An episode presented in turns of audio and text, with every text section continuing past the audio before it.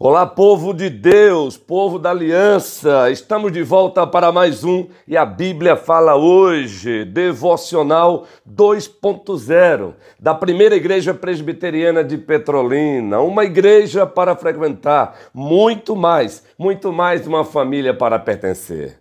Meus irmãos e minhas irmãs em Cristo Jesus, na carta de Deus aos Efésios, no capítulo 2, o apóstolo Paulo compartilha conosco uma biografia da igreja. Uma biografia do antes e do depois.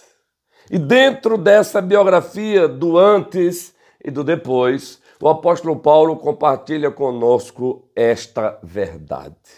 A verdade de que fomos arrancados do mundo que jaz do maligno, do mundo que jaz do diabo, para o mundo do Deus vivo e verdadeiro. Se não, vejamos o que se encontra no capítulo 2 da carta de Deus aos Efésios.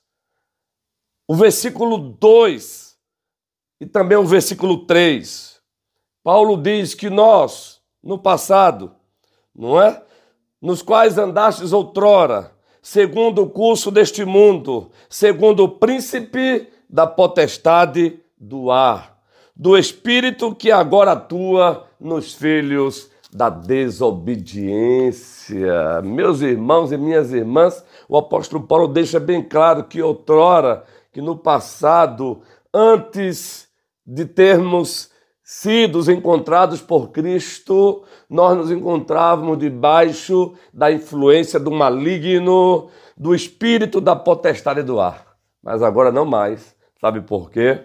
Porque Deus, o nosso Deus, o único Deus que subsiste em três pessoas, o Pai, o Filho Jesus Cristo e o Santo Espírito, ele nos arrancou do mundo que jaz do maligno, do mundo que vive debaixo da influência do diabo, para o mundo do Deus vivo e verdadeiro, para o seu mundo. E nesse mundo, quem manda é Ele. Ele manda em todos os mundos.